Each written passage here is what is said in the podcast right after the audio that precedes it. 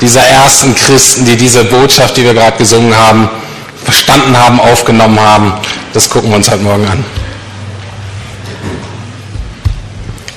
Ich lese aus der Apostelgeschichte 2, Verse 37 bis 47. Was sie von Petrus hörten, traf sie ins Herz. Und sie fragten ihn und die anderen Apostel, Brüder, was sollen wir tun? Petrus antwortete ihnen, Kehrt euch ab von euren Sünden und wendet euch Gott zu.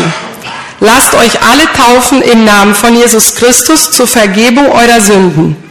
Dann werdet ihr die Gabe des Heiligen Geistes empfangen. Diese Zusage Gottes gilt euch und euren Kindern und auch denen, die fern von Gott sind. Allen, die vom Herrn, unserem Gott, berufen werden. Und Petrus predigte noch lange weiter und forderte seine Zuhörer immer wieder auf. Rettet euch vor dieser Generation, die auf einem verkehrten Weg ist.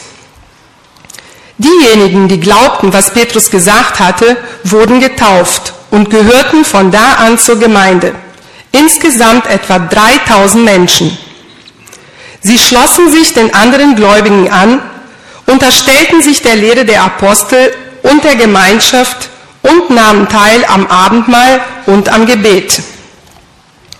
Eine tiefe Ehrfurcht erfasste alle und die Apostel vollbrachten viele Zeichen und Wunder. Alle Gläubigen kamen regelmäßig zusammen und teilten alles miteinander, was sie besaßen. Sie verkauften ihren Besitz und teilten den Erlös mit allen, die bedürftig waren. Gemeinsam beteten sie täglich im Tempel zu Gott, trafen sich zum Abendmahl in den Häusern und nahmen gemeinsam die Mahlzeiten ein, bei denen es fröhlich zuging und großzügig geteilt wurde. Sie hörten nicht auf, Gott zu loben und waren bei den Leuten angesehen. Und jeden Tag fügte der Herr neue Menschen hinzu, die gerettet wurden.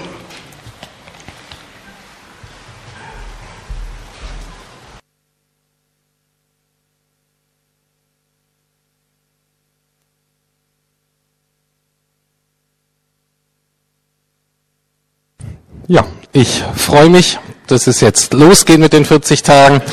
Und ich freue mich, dass ich auch den Anfang machen darf. Ähm, müssen die anderen mir so folgen, das ist eigentlich ganz schön. Müssen auf das eingehen, was ich gesagt habe. Nein, nein. Ähm, sondern wir können uns ja auf die Bibel selbst beziehen, das ist ja was total Schönes. Und jetzt haben wir ja gerade so einen tollen Text vor uns. Aber wie gesagt, heute geht es äh, dieser Text, mit diesem Text könnte man verschiedene Aspekte hier abdecken, weil das so ein zentraler Text ist.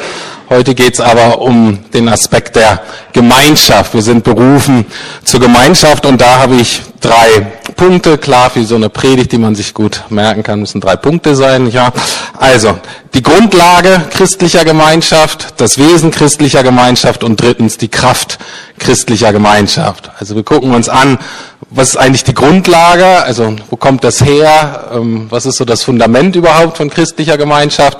Dann die zweite, was ist das Wesen christlicher Gemeinschaft, was macht christliche Gemeinschaft aus, worum geht's da eigentlich im Kern. Und dann drittens wollen wir uns angucken, dass das nicht nur ganz nett ist mit dieser Gemeinschaft, sondern dass da von Gott unendlich viel Kraft dahinter steckt. Und das wollen wir jetzt gemeinsam entdecken.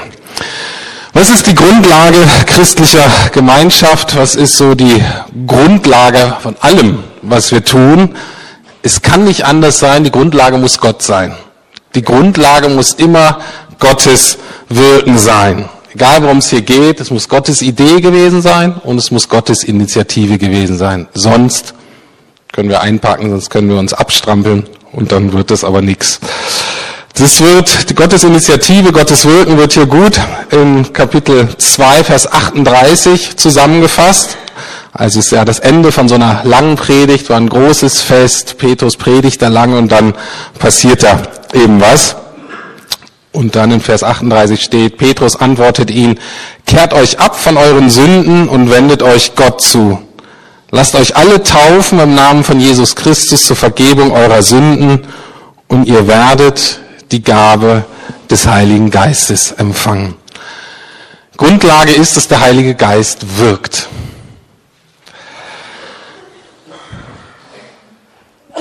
Das ist heute, muss heute, muss jeden Tag die Grundlage sein.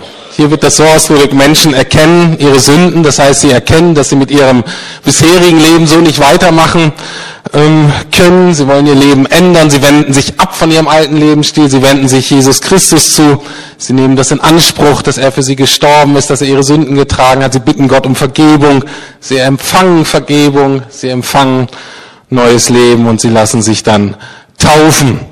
Das heißt, mit dieser Taufe drücken sie zwei Sachen aus. Einerseits symbolisiert das natürlich, dass das alte Leben gestorben ist, dass jetzt ein neues Leben dran ist, aber gleichzeitig auch, ich gehöre jetzt nicht mehr mir selbst, gehöre nicht meiner alten Gemeinschaft, wie auch immer, an meiner alten Familie, sondern ich gehöre jetzt zur neuen Familie Gottes, ich gehöre zu all denen, die an Jesus glauben. Wenn das nicht immer wieder am Anfang steht, dann wird und wenn das nicht immer wieder passiert, dann wird jede Gemeinschaft, auch unsere, saft- und kraftlos. Kirche wird dann zu einem Verein, zu einem Interessenverband. Es geht dann hauptsächlich darum, wie wir unsere Gebäude sozusagen gut verwalten können, wie wir unsere Mitglieder verwalten können, wie die Leute bei der Stange halten. Darum geht's denn. Aber das Wirken Gottes ist dann eigentlich nicht mehr drin. Eine Gemeinschaft wird dann auch sehr selbstzentriert. Der Fokus geht dann immer mehr auf uns selbst. Wir werden misstrauisch anderen gegenüber, die anders sind als wir, die da draußen sind. Wir kümmern uns um uns selbst. Wir schmoren sozusagen. Wie nennen wir das? Wir kochen unser eigenes Sümmchen oder schmoren da am eigenen Bratensaft. Und interessanterweise, das Schöne jetzt für diese Aktion ist, dass ich so ein bisschen unsere Chroniken gewälzt habe zum ersten Mal, wird auch höchste Zeit, ehrlich gesagt. Hätte ich mal vorher machen sollen, aber egal. Ähm, keine ganz bösen Überraschungen. Ähm, und das Schöne war, dass diese beiden Aspekte, sowohl diese Initiative Gottes als auch dann so dieses in sich gekehrte, beides sieht man, denke ich, in der Geschichte dieser Gemeinde ganz gut. Die Gemeinde ist ja über 100 Jahre alt und hat natürlich einige Höhen und Tiefen ähm, durchgemacht. Und Hans-Peter hat es, glaube ich, schon erwähnt. 1907, also vor über 100 Jahren, hat diese Gemeinde hier letztlich angefangen damit, dass eine gewisse Lehrerin Emma Schulz einen Hauskreis angefangen hat. Also Menschen gesammelt hat in ihrer Wohnung, in ihrem Haus, die gewisse Erfahrungen mit dem Heiligen Geist gemacht haben, die zu der damaligen Zeit so ungewöhnlich waren dass keiner was damit anfangen konnte und die wurden so ein bisschen wie Aussätzige dann behandelt und äh, die haben sich dann da gesammelt. Im Rückblick kann man sagen, das ist eine ganz souveräne, souveräne Aktivität des Heiligen Geistes und Gottes war. Und so hat das alles hier angefangen. Das war dann der Beginn der sogenannten Pfingstbewegung. Ähm, für Interessierte, Nebenbemerkung, Jonathan Paul war jahrelang Leiter auch dieser Pfingstbewegung und wenn ich das richtig verstanden habe, war er bis zu seinem Tod 1931 Mitglied dieser Gemeinde oder zumindest Mitglied dieser, ich glaube es war so ein bisschen verteilt, dieser Gemeinschaften, die sich hier in Berlin gesammelt haben. Also das ist sozusagen unser Vorfahre, unser Urvater hier dieser Gemeinde. Aber wenn man das so liest, sieht man auch, dass sich anscheinend da so ein bisschen was entwickelt hat, was so dieses in sich gekehrte, abgeschlossene, so ein bisschen komische dann ist, wenn so eine Gemeinschaft nicht immer wieder erneuert wird. Ich habe gelesen, dass 1966 zum Beispiel der Name geändert wurde. Und zwar hießen die bis 1966 Christliche Gemeinschaft Philadelphia. Ich meine, das ist natürlich so, dass du denkst, das versteht denn keiner mehr, das ist dann so ein bisschen sonderbar, ähm, äh, hat schon ein bisschen was Sektierisches fast, also das war zumindest so, dass es, glaube ich, dass er dachte, na, da mit diesem Namen, äh, das stößt man hier mehr auf Unverstand als alles andere. Und dann wurde es eben 1966 äh, in Christliche Gemeinschaft Berlin umgenannt, aber das schien immer noch so ein bisschen vielleicht in sich gekehrt, so ein bisschen abgewandt, Welt abgeschieden. Und dann, ich glaube, in den 80er Jahren wurde nochmal der Name gewechselt, christlich, von christlicher Gemeinschaft Berlin zur eben Lukas Gemeinde, ähm, einfach um zu zeigen, ja, wir sind nicht nur so ein abgeschlossenes Klüngelchen hier, sondern wir gehören als Gemeinde zu was Größerem. Ähm, ich glaube, es war 80er Jahre, was 90er Jahre? 90er. Gut, 90er Jahre. Gut, aber zu meinem Hauptpunkt wieder, damit eine Gemeinschaft lebendig bleibt, ist es immer wieder nötig, dass der Heilige Geist wirken kann. Und das Schöne ist, ähm, Sabine Papenbrock, die hier die Deko äh, mitverantwortet hat, hat selbstständig, kurz mal, diese drei kleinen Linien. Wenn ihr seht, dann so eine, in jedem, auf jedem Kärtchen sind so drei blaue Linien, so Schlängelinchen. Äh, und hat sie gefragt, ob sie das machen dürfte. Dann habe ich gesagt, wofür steht's denn? Und sagt sie, das symbolisiert den dreieinen Gott und den Lebensstrom Gottes, der eben reinkommen muss, sonst bringt das alles nicht. Sonst ist das eben nicht christliche Gemeinschaft oder christliche Anbetung. Und es ist natürlich toll, wenn man solche sensiblen, geisterfüllten Leute hat, weil genau darum geht's. Sie hat es genau aufgegriffen. Wenn das nicht da wäre, wäre das nicht so gut symbolisiert. Es geht darum, in allen Aspekten dahinter die Kraftquelle kommt von Gott, und zwar von dem dreieinigen Gott. Also, und zur Gemeinschaft gehört, dass immer wieder neue Leute dazukommen, die Gott irgendwie gerade erfahren haben, vielleicht zum Glauben gekommen sind, vielleicht sich haben taufen lassen oder überlegen, ob sie sich taufen lassen sollen. Und das ist jetzt auch ein Aufruf an diejenigen unter euch, die in der Kategorie sind, vielleicht neu sind, vielleicht Jesus gerade entdeckt haben, Macht nicht den Fehler, dass ihr denkt, ihr müsst jetzt noch Monate, Jahre warten sozusagen und mehr vom Glauben verstehen und dann irgendwann könnt ihr euch hier anschließen, irgendwann dürft ihr in eine Kleingruppe oder so kommen. Nein, sondern ihr müsst jetzt gleich, meldet euch, nehmt teil, weil das ist so, diese, davon profitieren wir, von diesem Neuen, von dem Leben, was ihr entdeckt. Und dann bringt das mit ein. Und dann hoffen wir natürlich, dass wir, die vielleicht schon ein bisschen mehr Reife haben und so, aber auch leben, dass wir euch dann so ein bisschen helfen können und dass wir uns so ergänzen können. Dass das so sein muss, wird deutlich, wenn wir verstehen, dass es, äh, worum es eigentlich geht bei der christlichen Gemeinschaft. Und das ist jetzt mein zweiten Punkt, mein zweiter Punkt, das Wesen christlicher Gemeinschaft. Und zwar möchte ich dazu die zwei Verse, Verse 42 und 44 rausgreifen steht Folgendes, also sie, also die, die gläubig geworden dann, sie verharden oder neuer Deutsch vielleicht, sie blieben die ganze Zeit beständig in der Lehre der Apostel und in der Gemeinschaft, im Brechen des Brotes und in den Gebeten. Alle gläubig gewordenen aber waren beisammen und hatten alles gemeinsam. Also das sind die entscheidenden Wörter, Gemeinschaft und gemeinsam. Das wollen wir jetzt mal angucken, was es damit auf sich hat.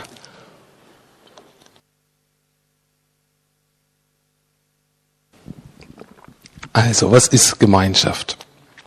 Ist das eine Tasse Cappuccino mit netten Leuten? Ja. Ist das ein netter Abend mit Leuten, die so sind wie ich, mit denen ich befreundet bin, die mir sympathisch sind? Ja. Aber viel, viel mehr. Ich habe immer wieder beobachtet in den letzten Jahren, sobald man über Gemeinschaft spricht, über die Wichtigkeit von Gemeinschaft, ist die Gefahr, dass die falschen Dinge in den Mittelpunkt geraten. Nämlich der Cappuccino, ne, dieses nette, schöne Geruch, diese, ähm, diese nette Aktivität. Also ich bevorzuge natürlich abends ein Bierchen in der Kneipe, klar. Ist ungefähr das Pendant. Ähm, oder aber es gerät in den Fokus Menschen, die mir sympathisch sind, Menschen, die mir ähnlich sind, ähnlich gebildet, ähnlicher Humor, ähnlicher Hintergrund. Ähm, das ist dann entscheidend, ob ich mich vielleicht mit denen sogar befreunden kann. Das läuft in uns ab, sobald wir an Gemeinschaft denken. Und die Gefahr ist, wenn das in den Mittelpunkt kommt, ist es nicht christliche Gemeinschaft. Es ist nicht das, was Gott für uns gedacht hat. Und ich möchte euch das an einem Beispiel erklären. Ich habe viele Zeit meines Lebens, also sehr intensiv vom 6. bis zum 20. Lebensjahr, einer gewissen Gemeinschaft zugebracht, nämlich die Gemeinschaft der Fußballer. Es war auch eine relativ enge Gemeinschaft, eine sehr intensive Gemeinschaft. Und es hat mir viel Spaß gemacht. Ich habe dann mit 20 aus verschiedenen Gründen aufgehört mit Fußball und habe dann nach zehn Jahren, so ungefähr mit 30, nochmal angefangen. Natürlich ein bisschen schlapper und ein paar liegen drunter. Aber ich habe wieder angefangen und ich erinnere mich noch an einen Abend, wo wir Training hatten.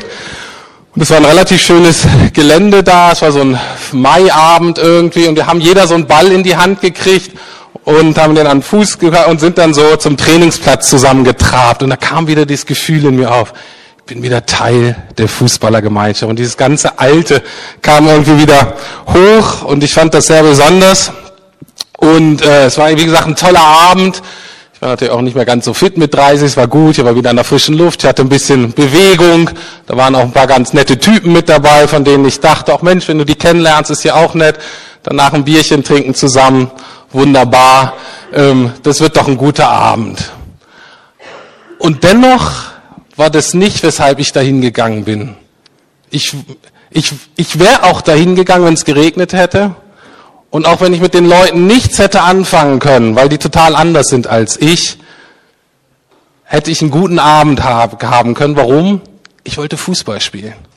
Ich wollte endlich wieder Fußball spielen. Ich wollte Tore schießen, ich wollte grätschen, ich wollte faulen, ich wollte halten. Was weiß ich. Ich wollte wieder das tun, was Fußballer tun. Und genau so ist es auch bei der christlichen Gemeinschaft. Es geht darum, gemeinsam Gott zu erleben. Es geht darum, gemeinsam Jesus in den Mittelpunkt zu stellen und das Wirken Gottes in den Mittelpunkt zu stellen. Und dass wir das miteinander teilen. Das leitet sich von dem Begriff, von dem griechischen Begriff für Gemeinschaft ab, den man gut mit Partnerschaft oder Teilhaberschaft übersetzen könnte. Das heißt, so ein bisschen wie in der Geschäftswelt sind wir gleichberechtigte Teilhaber eines Unternehmens. Laufen die Geschäfte gut, profitieren beide oder alle. Laufen sie schlecht, sind alle davon betroffen. Alle sind aufgefordert, sich einzubringen ins Geschäft. Alle haben was beizutragen. Alle haben was beizutragen. Mal mehr, mal weniger. Heute empfange ich vielleicht mehr, morgen kann ich dann dafür wieder mehr geben. Und das Entscheidende ist natürlich, das Unternehmen gehört nicht uns, das Unternehmen gehört Gott. Und man könnte jetzt nach biblisch sagen, wie ich auch in der Broschüre geschrieben habe, äh, dass es ein Familienunternehmen ist. Das heißt, wir sind Erben des Besitzers und dieser Besitzer ist unendlich reich. Und wir als Erben sind auch unendlich reich. Und dieses ganze Unternehmen lebt davon, dass der Besitzer, nämlich Gott, das Unternehmen mit seinen Ressourcen ausstattet. Und seine Ressourcen sind natürlich seine Liebe, seine Kraft, sein Leben, alles das, was er für uns bereit hat. Und in der Gemeinschaft, wenn wir uns als Teilhaber verstehen, in der Gemeinschaft geht es nun darum, dieses große Erbe, diese großen Ressourcen, die Gott uns gegeben hat, miteinander nicht nur zu verwalten, sondern zu vermehren, untereinander großzügig auszutauschen, dass dieses Leben, was es ist, dass wir es das hin und her schieben. Immer wieder auf der Suche sozusagen nach neuen Teilhabern, nach mehr Kindern, nach mehr Erben. Denn paradoxerweise werden wir reicher, je mehr wir teilen. Und bei diesem Teilen, bei diesem sich mitteilen, bei diesem das Leben miteinander teilen, geht es eben nicht nur um Singen, Beten und ums Bibellesen. Das ist zwar ganz wichtig, aber der Text macht es ja deutlich, die Fragen könnt ihr dann in der Kleingruppe diskutieren. Was das nun praktisch bedeutet, habe ich jetzt keine Zeit zu. Aber es wird ganz deutlich in diesem Text im ganzen Neuen Testament, dass wir nicht nur unseren Glauben teilen, sondern dass Gott eigentlich hat, dass wir unser Leben teilen. Das heißt auch unsere Zeit, unsere Energie, unsere Bildung, unser Geld, keine Ahnung, was Gott dir noch mitgegeben hat. Das ist so Gottes Vorstellung von Gemeinschaft und ich hoffe, ihr merkt, dass dies total gegen unsere westliche individualisierte Prägung geht. Das ist nichts, was wir in der Schule gelernt hätten, das ist nichts, oder das ist, die meisten von uns haben das auch nicht in ihren Familien mitgekriegt. Wir sind nicht besonders gut in unserem Land darin. Und auch in der Lukasgemeinde gibt es einige, die das vorbildlich leben. Aber viele von uns sind der Anfänger, müssen da ganz viel lernen. Ich könnte noch viel dazu sagen, wie das aussieht. Ich möchte jetzt aber, und das ist das Schöne an dieser Aktion, ich möchte jetzt auf diese Broschüre verweisen. Das heißt, ich muss das jetzt, wir müssen das jetzt nicht alles heute klären, aber es gibt auch paar Tage da drin, wo es genau darum geht. Verstehen wir uns als Teilhaber? Wo halten wir zurück? Wo könnten wir großzügiger geben? Und so weiter. Und dass wir das, kauft euch die Broschüre, nimmt das mit hinein in euer Gebetsleben, bringt das vor Gott dass wir das uns prüfen können, dass wir darum beten können, wo wir vielleicht nicht so die Gemeinschaft leben. Und da hoffe ich einfach, dass Gott dadurch ja, wirkt, was austut, dass wir ein tieferes Verständnis davon haben, wie Gott sich Gemeinschaft eigentlich gedacht hat. Und wenn wir Gemeinschaft so leben, dann ist das in meinem Verständnis, ist Gemeinschaft nicht ein Aspekt von den fünfen, sondern für mich ist Gemeinschaft sozusagen der Rahmen oder der Kontext, in dem alle die anderen vier Dinge geschehen sollen. könnte auch sagen, Gemeinschaft ist sozusagen das Element, in dem wir als Christen überhaupt gut leben können. Also so wie Fische nur im Wasser das tun können, was Fische eben tun, können wir als Christen auch nur in Gemeinschaft das wirklich tun, wozu wir berufen worden sind. Und viele von uns leben doch sehr individualisiert, sehr vereinzelt. Und ähm, ich bin davon überzeugt, dass alle anderen Aspekte in der Gemeinschaft viel mehr Kraft gewinnen. Und aber auch natürlich eine Wechselwirkung, wenn die anderen, wenn nur Gemeinschaft gelegt wird und diese anderen Aspekte nicht, dann hat das auch wieder eine negative Auswirkung auf Gemeinschaft. Rick Warren sagt zum Beispiel, ohne Anbetung wird eine Gemeinschaft sofort menschenzentriert. Das heißt, das musst du einfach immer im Auge halten, diesen Aspekt musst du weiterentwickeln. Oder ohne Mission wirst du selbstzentriert. Ist einfach so. Wenn wir nicht weiter sagen, wenn wir nicht uns kümmern, irgendwie gucken, wie können wir den Leuten da draußen Gutes tun, weitergeben von dem, was wir haben, werden wir selbstzentriert. Und so bedingen sich diese Punkte gegenseitig. Also die entscheidende Frage in Gemeinschaft ist eigentlich immer, was habe ich empfangen? Auf jeder Ebene meines Lebens. Und da sollten wir nicht zu sehr zwischen geistlich und materiell und so weltlich teilen, sondern ganzheitlich denken. Was habe ich empfangen und was kann ich mitteilen? Was kann ich weitergeben? Das ist eigentlich so die entscheidende Frage. Und da ist wichtig in diesem Text, da möchte ich noch kurz darauf eingehen, dass das Leben der ersten Christen, und ich denke auch für uns heute macht es Sinn, Grunde zwei Pole hatten, um denen sich das Leben gestaltet hat. Das lesen wir in Vers 46. Also es gab zwei Begegnungsstätten sozusagen. So einmal der Tempel und einmal die Häuser. Ich lese das mal vor. Gemeinsam beteten sie täglich im Tempel zu Gott, trafen sich zum Abendmahl in den Häusern und nahmen gemeinsam die Mahlzeiten ein, bei denen es fröhlich zuging und großzügig geteilt wurde.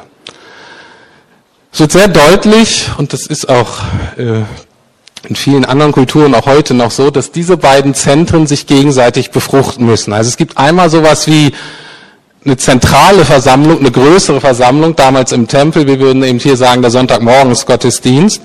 Und dann gibt's eben die Treffen in Kleingruppen, in den Häusern, in den Wohnungen, wenn das Wetter schön ist, was weiß ich, vielleicht auch draußen im Garten oder auf dem Marktplatz oder sonst so. Und wir brauchen diese beiden Pole. Wir brauchen einmal die Kleingruppe, in der wir persönlich bekannt sind, in der ich mit meinen Fragen, mit meinen Gaben mich ganz persönlich einbringen kann, wo für mich persönlich gebetet wird wo auf meine, wo ich teilen kann ganz praktisch, wo ich empfangen kann und geben kann. Aber auch die große Veranstaltung hat seinen Wert. Auch die große ist wichtig, um sozusagen die Lehre der Apostel sozusagen ausführlich zu machen, auch so eine gemeinsame Anbetung, sich klar zu machen, wir sind nicht nur fünf oder zehn unterwegs, ich bin hier mit mehreren unterwegs, ähm, dass man Visionen bekommt, dass man Anregungen bekommt. Aber wichtig ist, dass das, was man in diesen großen Veranstaltungen, entweder Sonntagmorgen in einem tollen Gottesdienst oder vielleicht in so einer Veranstaltung wie heute Abend, oder ich denke an das Männerwochenende, wo viele Männer wirklich berührt wurden, wo viele Männer wirklich angesprochen waren, wo die Veränderung erfahren haben. Aber dann ist die Gefahr, dass die Männer gehen dann wieder vereinzelt, leben die dann irgendwie, kommen nicht zusammen in der Gruppe und dann zerrinnt ein das zwischen den Fingern. Wir sind so ein bisschen wie Kohlen eigentlich, die dann entzündet werden, die, die, die heiß sind, die brennen. Und wenn wir uns aber nicht zusammentun, dann bleibt die Glut, bleibt dann nicht erhalten, wir gehen dann schneller aus. Von daher brauchen wir eben beides. Wir brauchen sozusagen die Vollversammlung, äh, aber wir brauchen auch diese kleine persönliche, wo wir das am Leben halten, wo wir es vertiefen, wo wir es praktisch auf uns anwenden. Aber ganz kurz, der Tempel meiner Meinung nach ist anfälliger als die Häuser. Auch kirchengeschichtlich ist das sehr interessant. Es ist eine Riesengefahr, sich zu sehr auf den Tempel, auf den Sonntagmorgen Gottesdienst, auf die großen Sachen zu, ähm, zu konzentrieren. Warum? Die sind anfälliger. Ich möchte das mal zeigen an dem nächsten Bild mit dem Baum und den Wurzeln. Ich hoffe, das könnt ihr erkennen. Der Baum ist natürlich, wenn der blüht und so weiter, herrlich, bringt ganz viele Frucht. Aber das ist das, was sichtbar oft in der Welt ist und das ist anfällig. Zerstreitet sich die Leitung zum Beispiel oder kriegt der, wenn ein Pastor ist, der kriegt einen Herzinfarkt und so weiter. Gar nicht so einfach. Oder aber äußere Faktoren, wie hier zum Beispiel ähm, in dem Text, ist noch nicht angedeutet, aber wir wissen, dass einige Jahrzehnte später, 70 nach Christus, wurde dieser Tempel zerstört. Das heißt, die Christen und auch die Judenchristen, die da waren, wurden zerstreut. Die Römer haben dann da alles übernommen. Das heißt, ähm, die wurden zerschlagen sozusagen. Der eine Sammelpunkt war weg. War das Christentum damit tot? Nein. Hat sich weiter ausgeweitet. Warum? Weil die sich in diesen kleinen Gruppen getroffen haben und da das Leben weitergeben hat. Das ist das Wurzelwerk. So einen Baum zu kappen ist relativ einfach. Es kann schnell geschehen. Die ganzen Wurzeln rauszukriegen ist unmöglich. Und das ist ein Grund, weshalb das Christentum in jedem Kontext ist nicht auszurotten. Das sind ja die Atheisten, die Sozialisten, die, die raufen sich ja die Haare raus. Dieses Christ ja nicht tot, die Kirche. Denkst du, du hast es? Denkst du, hast die Leiter, packst du, tötest die? Auf einen, den du umbringst, wachsen zehn kleine Wurzeln irgendwo und sprießen. Das ist das geistliche Leben, aber das hängt letztlich ab, dass es in den Kleinen sozusagen konserviert ähm, und lebendig gehalten wird. Auch so in der Geschichte der Lukasgemeinde, jetzt war nicht die Römer, aber äh, 22. Februar 1945, der Versammlungssaal wird zerbombt. Der ist einfach nicht da. 1948 kriegt diese Gemeinde überhaupt wieder sowas ähnliches wie hier, wo die sich versammeln können. Ja, was machen die dann? Klar, treffen sich in Wohnungen. Erstmal in einer Wohnung, dann werden es zu viele für eine, treffen sich in zwei Wohnungen, in drei Wohnungen. Und so bleibt das Leben erhalten, bis sie dann irgendwann so viele sind und hier in Berlin das wieder so ist, dass man einen Saal anmieten kann.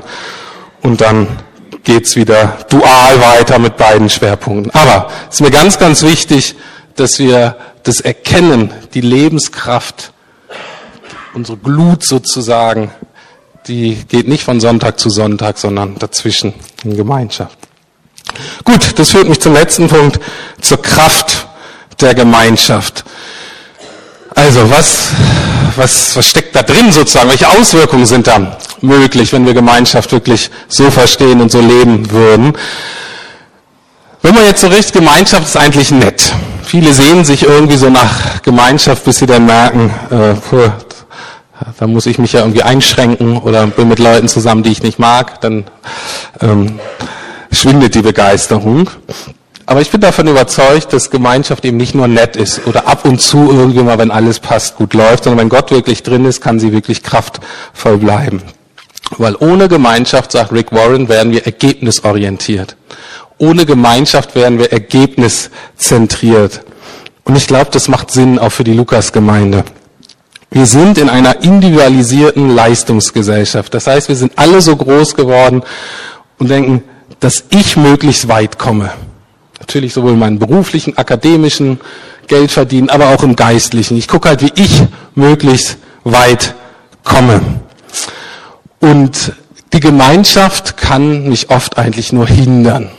Ne, ich hole mir dann meine Prediger an, ne, ich höre Tim Keller oder Bill Johnson oder John Piper. Ne, und ich bringe mich möglichst weit. Und die anderen, die das nicht ganz so verstehen und die so ein bisschen hinterherhinken, die bremsen mich eigentlich. Das ist so, wie wir Gemeinschaft irgendwie erleben. Ich bin davon überzeugt, dass das falsch ist. Ähm, und das wird gut an dem folgenden Bild der Zugvögel deutlich, was ich aus einem Buch habe über Gemeinschaft. Ähm, und zwar Wissenschaftler haben herausgefunden, dass die Vögel als Gruppe, wenn sie so fliegen, wie sie jetzt fliegen, 71 Prozent weiter fliegen können, als wenn eine ganz alleine fliegen würde.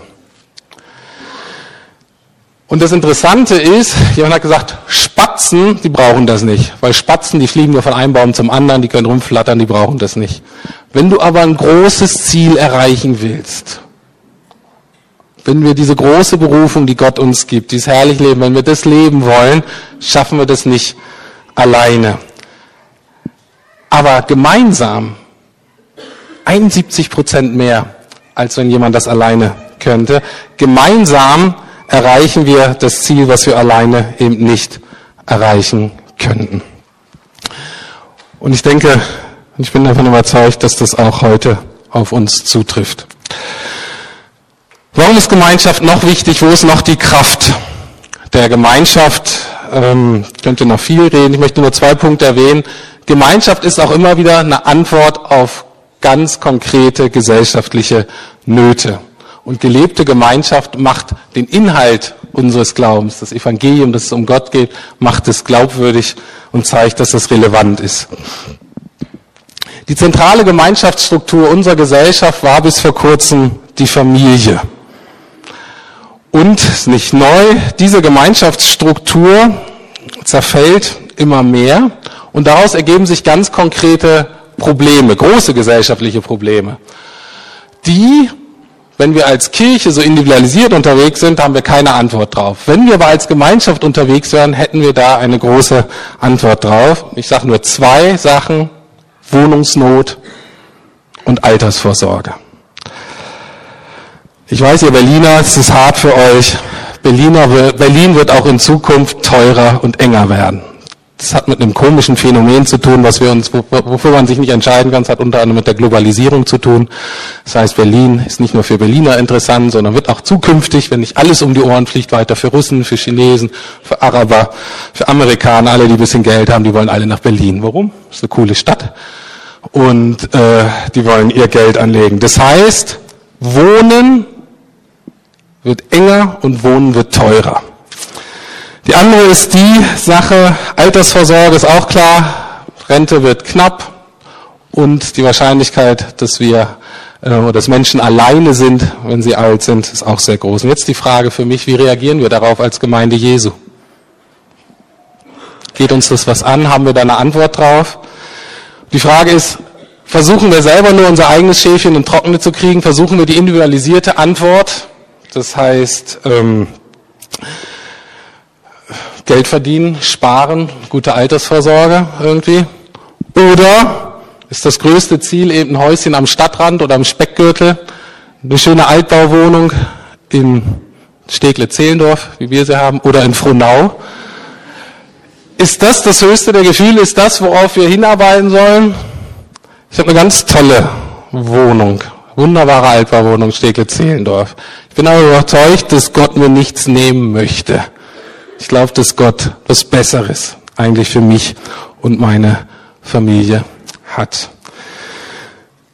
Also, die Frage ist, fangen wir an, nicht nur unseren Glauben zu teilen, sondern auch unser Leben. Ich selber habe sechs Jahre in verschiedenen Lebensgemeinschaften gelebt, fünf Jahre davon mit Deike und meinen Kindern. Es ist nicht nur so, dass mir diese Dimension persönlich fehlt, es ist auch so, dass ich als Pastor dieser Gemeinde davon überzeugt bin, dass wir sehr viel mehr Kraft und Glaubwürdigkeit entwickeln würden, wenn wir anfangen würden, diese gemeinsame Dimension ernster zu nehmen. Natürlich müssen wir auch eine eigene Vorsorge machen, natürlich müssen wir auch sparen, natürlich müssen wir weise umgehen. Keine Frage, jeder Einzelne ist noch gefragt. Aber darüber hinaus wünsche ich mir eine Entwicklung einer gemeinschaftlichen Perspektive. Und das Schöne ist, dass ich, als ich hier vor zwei Jahren oder so entdeckt habe, dass auch dieser Aspekt in dieser Gemeinde schon angelegt ist. Der ist so ein bisschen wie geistlich vorbereitet. Es haben sich einige Jahre in dieser Gemeinde Menschen getroffen, die über so was Gemeinschaftliches nachgedacht haben. Sie haben das missionarisch-diakonische Hausgemeinschaft genannt. Und das war nicht nur eine fixe Idee. Ich habe mir das durchgeguckt, die Materialien, die haben sich wirklich getroffen, die haben sich wirklich Gedanken gemacht, sich Sachen angeguckt, haben gebetet. Und ich habe es mir so angeguckt und manches, würde ich sagen, war auch nicht so realistisch. Äh, ich glaube, da äh, ja, würde ich ein paar andere Schwerpunkte setzen. Könnte auch sein, dass die Zeit einfach noch nicht reif dafür war. Das ist ja oft so im Reich Gottes, dass Dinge da sind, aber die Zeit ist noch nicht reif.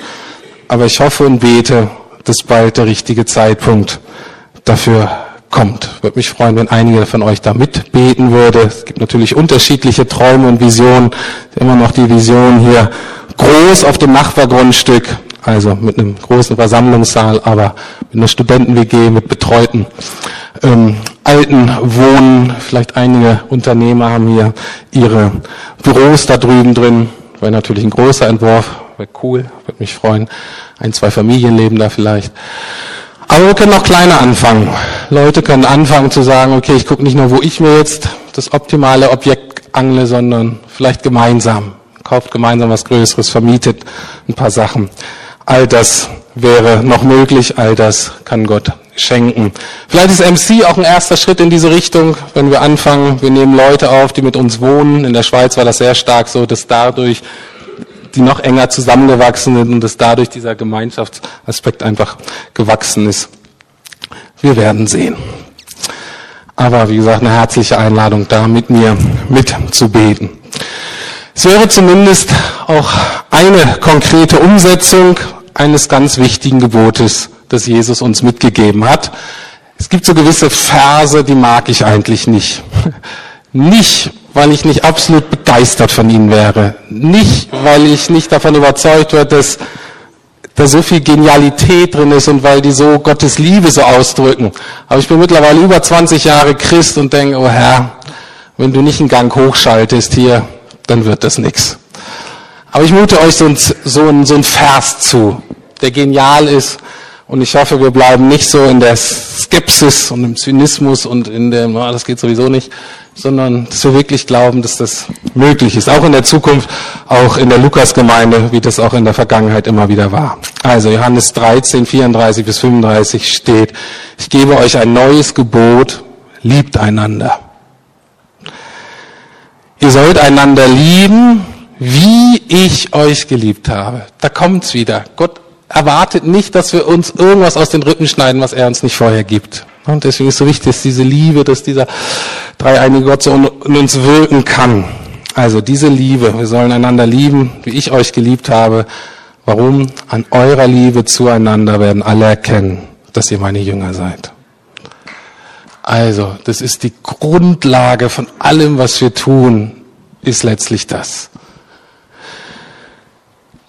Amen. Lieber Vater, ich will dir danken, dass alles, was wir jetzt besprochen haben, ähm, eingerahmt ist in deiner Liebe. Danke, dass allem, was wir tun können in unserem Leben, dass von dir die Idee ist, dass von dir die Initiative kommt. Ich will dir nochmal sagen, deine Ideen sind so genial, deine Pläne mit uns sind so wunderbar. Und du gibst alles, was wir dazu brauchen. Wir danken dir für deine Liebe, danken dir für deine Kraft, danken dir für deine Freisetzung. Und danke, dass auch das Endziel eben das ist, dass du Raum gewinnst, dass deine Liebe Raum gewinnt, dass sie untereinander Raum gewinnt, dass sie noch viele Menschen erreicht. Und das wollen wir, Herr, und deswegen bitten wir dich jetzt auch nochmal als Gemeinde für die nächsten Wochen und Monate, sprich du zu uns, mach dir Raum in uns und verherrliche du dich. Mach du dich selbst groß, mach deinen Namen, Herr Jesus, höher und schöner und herrlicher als alle anderen Namen die es so gibt, als alle anderen Konzepte, als alle anderen, was so angeboten wird. Und Herr, wir wissen, dass wenn das so ist, kommen wir nicht zu kurz, sondern wir selber werden reich beschenkt. Habt ihr Dank dafür. Amen.